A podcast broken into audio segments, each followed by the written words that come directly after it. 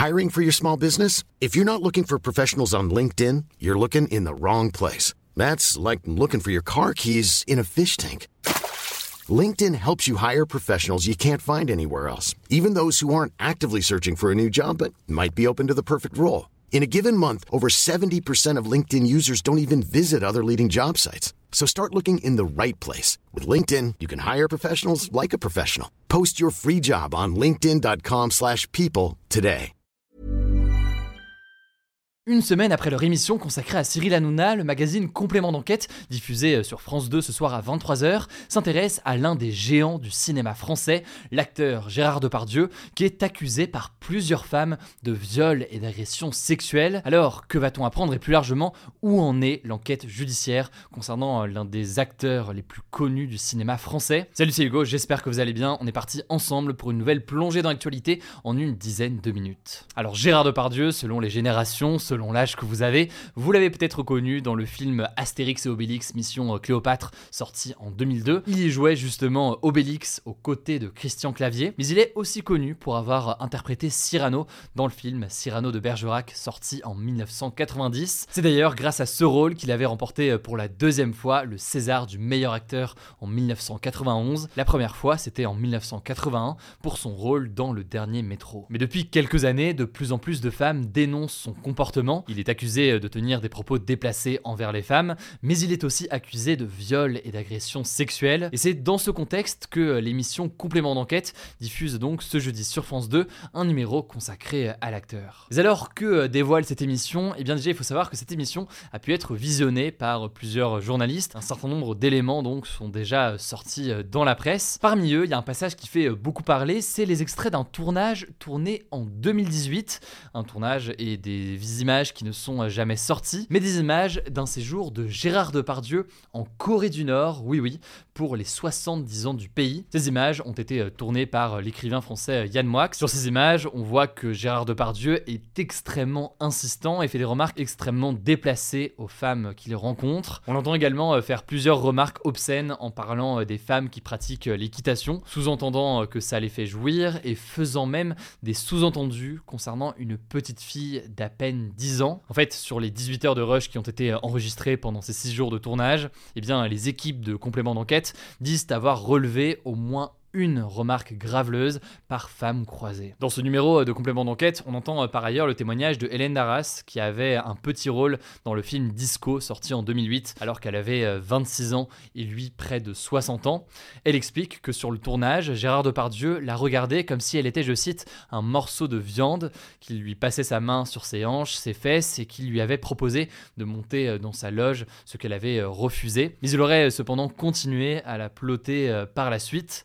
Finalement euh, que l'actrice a donc porté plainte pour agression sexuelle en septembre dernier, après euh, qu'elle ait témoigné donc euh, pour l'émission. Alors concernant cette plainte, il semblerait que les faits soient prescrits, car il se serait produit en 2007. Ce que ça veut dire donc, c'est que Gérard Depardieu ne pourra pas être condamné en cas de fait avéré. En effet, en France, le délai pour engager des poursuites judiciaires pour agression sexuelle est de 6 ans. Passé donc ce délai, on dit que les faits donc sont prescrits. En tout cas, le parquet de Paris est actuellement euh, en train d'étudier euh, cette plainte. Par contre, une autre plainte existe, cette fois-ci pour viol et agression sexuelle. Elle a été déposée en 2020 par l'actrice Charlotte Arnoux, qui témoigne elle aussi dans Complément d'enquête. Elle explique que l'acteur l'aurait violée à deux reprises en août 2018, alors qu'elle avait 22 euh, ans. L'enquête, là aussi, est actuellement en cours. En tout cas, depuis cette première accusation, il faut noter qu'au moins 16 femmes l'ont accusée de violences sexistes et sexuelles. Dans une enquête du média d'investigation Mediapart parue en avril, 13 femmes des comédiennes, des maquilleuses ou encore euh, des techniciennes qui ont travaillé sur des films avec lui entre 2004 et 2022 l'avaient euh, notamment accusé sans pour autant euh, porter plainte, mais pour voir leur témoignage, je vous mets des liens directement en description. Mais alors, face à ces multiples accusations, quelle est la réponse de Gérard Depardieu? Eh bien, depuis le début, l'acteur, présumé innocent tant que le jugement n'a pas été rendu, rejette l'ensemble des accusations. Gérard Depardieu et son avocat n'ont pas souhaité répondre euh, aux journalistes de complément d'enquête, mais l'acteur a publié en octobre dernier une lettre ouverte dans le journal Le Figaro, dans laquelle il écrit, je cite, Je ne suis ni un violeur ni un prédateur.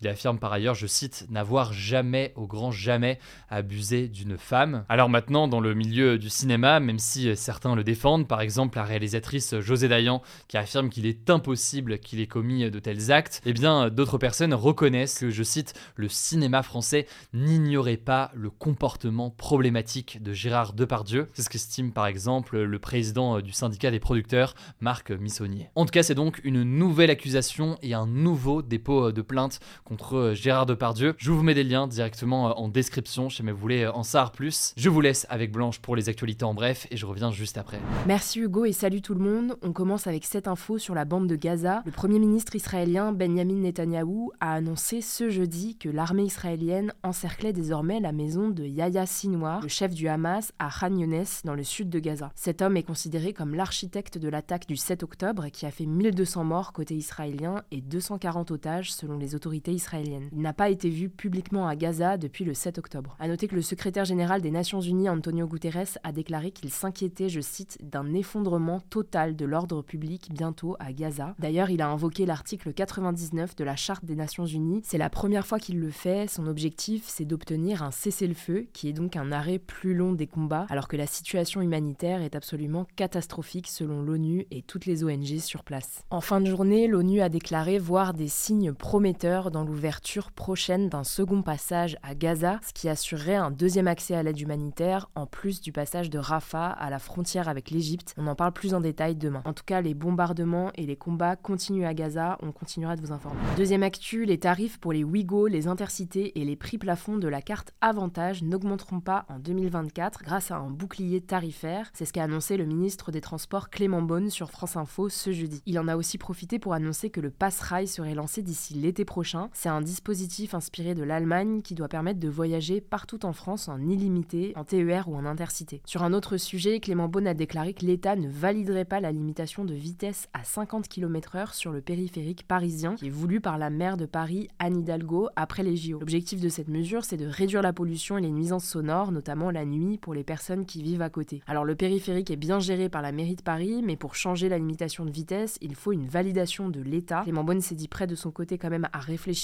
à une voie réservée. On suivra ça. Troisième actu, la prochaine élection présidentielle en Russie aura lieu dans quelques mois, le 17 mars 2024. C'est ce qu'a annoncé ce jeudi le Conseil de la Fédération, l'une des chambres du Parlement russe, l'équivalent du Sénat. Alors le président russe Vladimir Poutine n'est pas encore officiellement candidat, mais il faut savoir qu'une révision de la Constitution, donc la loi suprême du pays, datant de 2020, lui permet théoriquement d'être président jusqu'en 2036. En tout cas, c'est une date assez symbolique car le scrutin aura lieu deux ans après l'invasion russe en Ukraine, sachant que la Russie a revendiqué en septembre 2022 l'annexion de quatre régions ukrainiennes qu'elle occupe partiellement, Donetsk, Lugansk, Kherson et Zaporizhia. Ce scrutin aura lieu aussi la veille du dixième anniversaire de l'annexion par la Russie de la péninsule ukrainienne de Crimée. Bref, selon la présidente du Conseil de la Fédération, cette présidentielle sera, je cite, une sorte de point culminant de la réunification. On suivra ça. Quatrième actu, toujours en France, une enquête administrative a été ouverte à Marseille suite à des plaintes d'élèves d'une école qui, pendant leur pause déjeuner, n'ont pas eu le droit de chuchoter ou même de sourire. Ça s'est passé ce lundi. En fait, à cause d'un mouvement de grève, la ville a fait appel à des remplaçants pour surveiller les enfants pendant la pause déj. Et en fait, avant de pouvoir manger à la cantine, les enfants, qui étaient environ 50, ont dû patienter dans une salle où ils ont subi, je cite, des vexations et punitions de la part des agents, selon l'association des parents d'élèves. Cette situation était d'autant plus inhabituelle pour eux car leur école est entièrement dédiée à la pédagogie freinée qui met en avant l'expression libre des enfants. Toujours selon l'association, cette situation a provoqué, je cite, un état de stress et de nervosité manifeste chez les enfants. Résultat, les professeurs ont eu du mal à faire cours l'après-midi. Cinquième actu, je voulais vous parler des pages les plus vues en anglais sur l'encyclopédie en ligne Wikipédia en 2023, puisque le classement vient d'être publié. Et c'est la page sur ChatGPT, l'intelligence artificielle, qui arrive en tête avec 49 millions de pages lues. On en avait parlé l'année dernière, ChatGPT a été rendu public un peu avant fin 2022. Résultat, elle a énormément attisé la curiosité en 2023 et a notamment été beaucoup utilisée. En deuxième position, on retrouve la page dédiée aux morts de 2023 avec 42 millions de pages vues. Et en troisième position, la page sur le championnat du monde de cricket, oui oui, avec 38 millions de vues. Alors je vous le disais, ça c'est donc le classement des pages en anglais et pour celui des pages françaises les plus populaires, il devrait sortir dans les prochaines semaines. Enfin, on termine avec cette actu, on n'a pas eu le temps d'en parler hier, mais la chanteuse américaine Taylor Swift a été élue personnalité de l'année par le magazine américain Time. C'est un titre qui est décerné chaque année en décembre depuis 1927 par la rédaction du magazine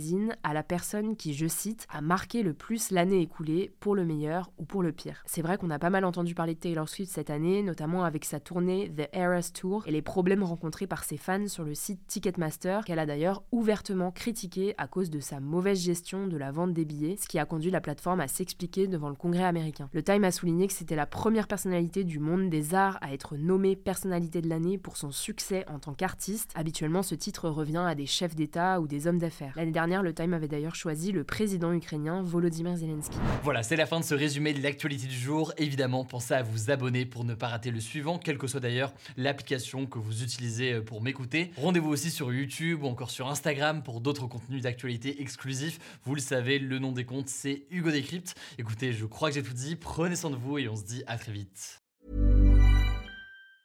Mom deserves the best, and there's no better place to shop for Mother's Day than Whole Foods Market. They're your destination for unbeatable savings, from premium gifts to show-stopping flowers and irresistible desserts. Start by saving 33% with Prime on all body care and candles. Then get a 15-stem bunch of tulips for just $9.99 each with Prime. Round out Mom's menu with festive rosé, irresistible berry chantilly cake, and more special treats. Come celebrate Mother's Day at Whole Foods Market.